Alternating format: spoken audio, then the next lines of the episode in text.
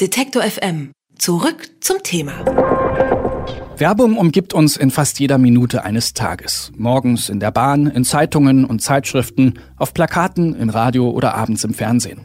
All diese Werbeformen haben eins gemeinsam. Sie sind relativ allgemein, vielleicht ein wenig auf eine Zielgruppe bezogen, aber dennoch für eine große Menge von Menschen konzipiert. Durch das Internet verbreitet sich seit ein paar Jahren eine neue Form der Ansprache, das Mikrotargeting. Firmen und Marken sprechen ganz gezielt eine eng ausgewählte Gruppe von Menschen an und stimmen ihre Nachricht genau auf sie ab. Neben Firmen setzen auch Politiker vermehrt auf diese Taktik, zuletzt geschehen beim Wahlkampf in den USA. In unserer vierteiligen Reihe zum digitalen Wahlkampf haben wir bereits über Filterbubbles, Social Bots und Trolle gesprochen. In dieser vierten und letzten Episode widmen wir uns dem Mikrotargeting und der Frage, wie Parteien damit Wahlkampf betreiben. Wie können Politikerinnen und Politiker die Meinung beeinflussen und was können wir daraus lernen? Ein paar neue Schuhe in der Lieblingsfarbe gefällig? Oder das Designer-Sofa, das ich neulich im Möbelmagazin so gut fand und das so gut in meine Wohnung passen würde. Werbung mit Mikrotargeting spricht Menschen auf genau das an, was sie interessiert oder was sie meinen haben zu müssen. Dabei ist nicht nur der Inhalt auf die eigenen Wünsche zugeschnitten, sondern auch die Form. Und was mit Produkten so schön funktioniert, klappt natürlich auch mit politischen Botschaften. Mikrotargeting, die Technik. Mikrotargeting bedeutet sehr präzises Zielen. Der Politikberater Martin Fuchs erklärt die Idee. Die Idee hinter Microtargeting ist im Grunde genommen, dass man versucht, eine immer heterogener werdende Gesellschaft, in der wir leben, wo man nicht mehr sagen kann, es gibt die Arbeiter, es gibt die Jugend, es gibt den Kapitalisten, so ähm, auszulesen und zu identifizieren, dass man bestimmte Botschaften wesentlich zielgruppenspezifischer ausspielen kann. Das geht mit einem Plakat relativ schwierig, weil da weiß man zwar ungefähr, in dem Stadtviertel wohnt der und der, da kann ich vielleicht das Thema besser plakatieren. Das geht im Netz natürlich wesentlich wesentlich besser, wenn man sagen kann, okay, ich weiß, dass bestimmte Gruppen zwischen 18 und 24 gerade das und das Thema in der und der Region vielleicht wichtig finden, dass man denen ganz, ganz gezielte Botschaften dann über zum Beispiel Werbung auf Facebook dann auch zuspielt. Der Grundgedanke hinter Mikrotargeting ist nicht neu. Promoter in der Fußgängerzone drücken eher der jungen, hippen Frau den Partyflyer in die Hand als der betagten Oma. Und schon lange läuft Werbung für das teure Auto oder den Luxusgrill während der Sportschau. Das Besondere am Mikrotargeting ist die Präzision, mit der Inhalt und Form auf Empfängerinnen und Empfänger abgestimmt werden. Dabei werden Daten aus verschiedenen Quellen verknüpft. Was mit Werbung funktioniert, klappt natürlich auch mit politischen Botschaften. Politikerinnen und Politiker versuchen, Informationen und Botschaften zu verbreiten, um so Stimmung in die eine oder andere Richtung zu erzeugen oder um schlichtweg zu informieren, was die eigene Partei vorhat. Denn obwohl online frei zugänglich, liest sich kaum jemand die einzelnen Punkte eines Parteiprogramms durch.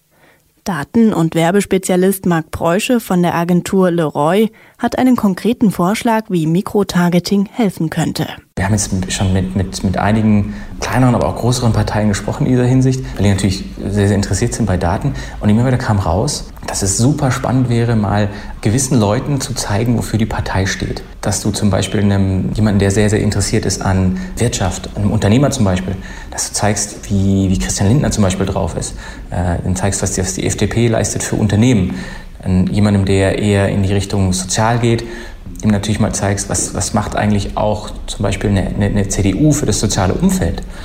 Und so die Nachrichten der Parteien auch mal, auch ja, in gewisser Weise die, die, die Fakten rund um eine Partei, den Standpunkt einer Partei und auch der verschiedenen Leute in dieser Partei mal mitzugeben. Mikrotargeting als Schlüssel, um die Bürger aus dem Dickicht der Unwissenheit und Fehlinformation zu führen und faktenbasiert Wissen und Information zu verbreiten. Mikrotargeting, die Gefahr. Was Datenfans als Chance sehen, ist für Markus Reuter von der Plattform netzpolitik.org eine Gefahr. Warum kann Mikrotargeting gefährlich sein? Weil es eigentlich genauso wie bei den Filterbubbles eben die Gesellschaft in sehr, sehr viele kleine Teile aufsplittet. Und ich glaube, dass äh, Demokratie immer davon lebt, dass ich eben in einem größeren Maßstab irgendeine Richtung diskutiere und dann irgendwie entscheidet eine Mehrheit, man findet irgendwie einen Konsens. Und wenn ich die Leute wirklich immer nur mit dem bespiele, was ihnen das wichtigste Thema ist, denken die vielleicht gar nicht drüber nach, für was eine Partei sonst noch steht. Firmen und Parteien richten ihre Botschaften daran aus, was die Menschen interessiert oder was ihnen gefällt. Was die avisierte Empfängerin oder den Empfänger nicht aktiviert, also nicht berührt und dazu bewegt, es anzuklicken, wird nicht geschaltet. Dabei stellt sich die Frage der Verantwortung. Denn die selektive Wahrnehmung ist nicht die Schuld des Mikrotargetings, sondern eine Folge der Art und Weise, wie damit umgegangen wird, meint Caroline Schwarz von der Hoaxmap. Die Sache ist einfach nur die, wie politische Parteien damit interagieren, weil es ist völlig in Ordnung und legitim, dass man äh, bestimmte Wählergruppen auf bestimmte Art anspricht. Das an sich ist ja noch nicht verfänglich. Die Frage ist, inwiefern man den Inhalt ausspielt. Werden, werden Ängste geschürt, wird der politische Gegner diffamiert und so weiter. Da ähm, muss es ähnlich wie bei den, bei den Social Bots vielleicht einfach auch eine Selbstverpflichtung der Parteien geben. Am Ende entscheiden Menschen darüber, wie sie Technik und Daten nutzen. Es kommt dabei nicht nur darauf an, was man serviert, sondern welchen Effekt es beim Empfänger hat.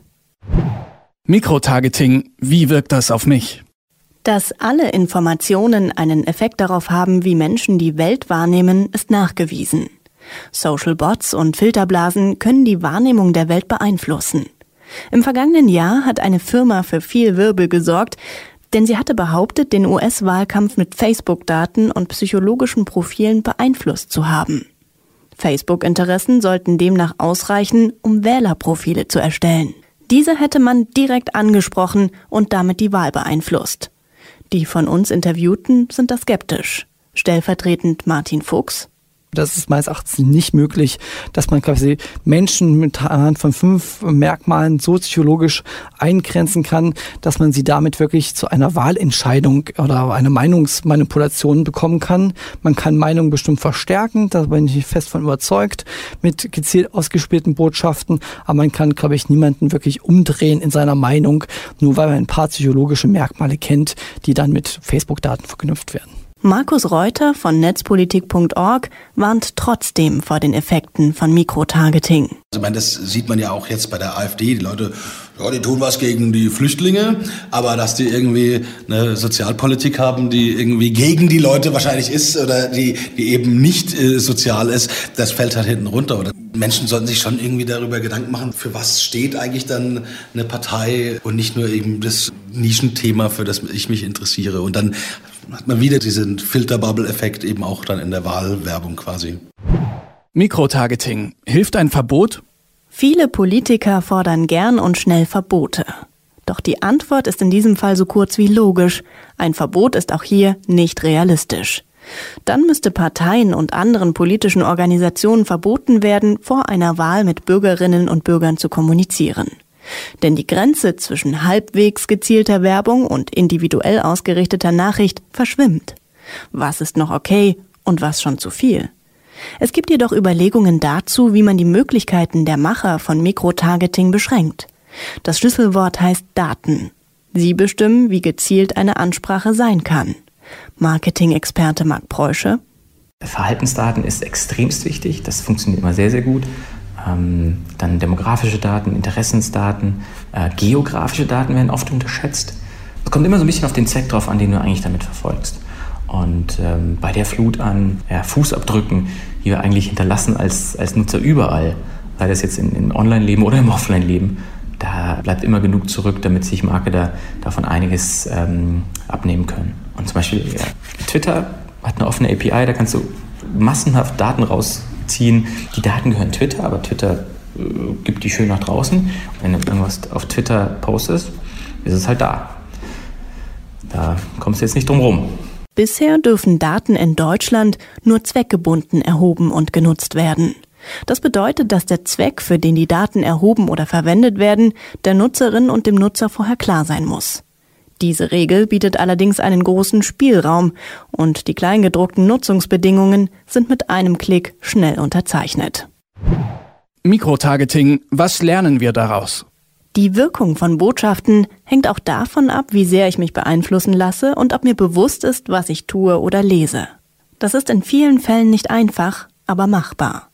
Professor Martin Emmer von der Arbeitsstelle Mediennutzung der Freien Universität Berlin. Einmal für eine Gesellschaft äh, sollte man jetzt nicht nur die Gefahren, sondern auch die Potenziale sehen. Also natürlich steckt äh, in dieser, in dieser vertieften Information über Wähler eine, eine Menge Potenzial drin, äh, Politik auch wieder näher an die Leute zu bringen. Das Zweite ist natürlich die Schlussfolgerung, jetzt auch für den Einzelnen, dass man sich stärker, glaube ich, wirklich äh, auch mit diesen äh, kommunikativen Dimensionen auseinandersetzen muss. Wir müssen, ähm, je mehr wir eben auch mit dieser direkten Kommunikation äh, konfrontiert sind, stärker Kompetenzen haben, um ähm, zu durchschauen, wer mir da was warum sagt. Und die dritte ähm, ist jetzt eine, die, glaube ich, auch alle Akteure betrifft. Das ist die, dass wir natürlich intensiv beobachten müssen, was da passiert. Das betrifft Wissenschaft, Politik, Bürger und alle in gleicher Weise, um äh, mögliche Risiken, die da entstehen, rechtzeitig zu erkennen und, ähm, und sie äh, abfangen zu können. Das ist äh, wirklich, das ist so die langfristige Herausforderung, vor der wir jetzt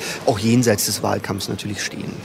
Den Nutzerinnen und Nutzern stehen genauso viele Möglichkeiten offen, auf Werbung und Nachrichten zu reagieren, wie den Machern, sie zu machen.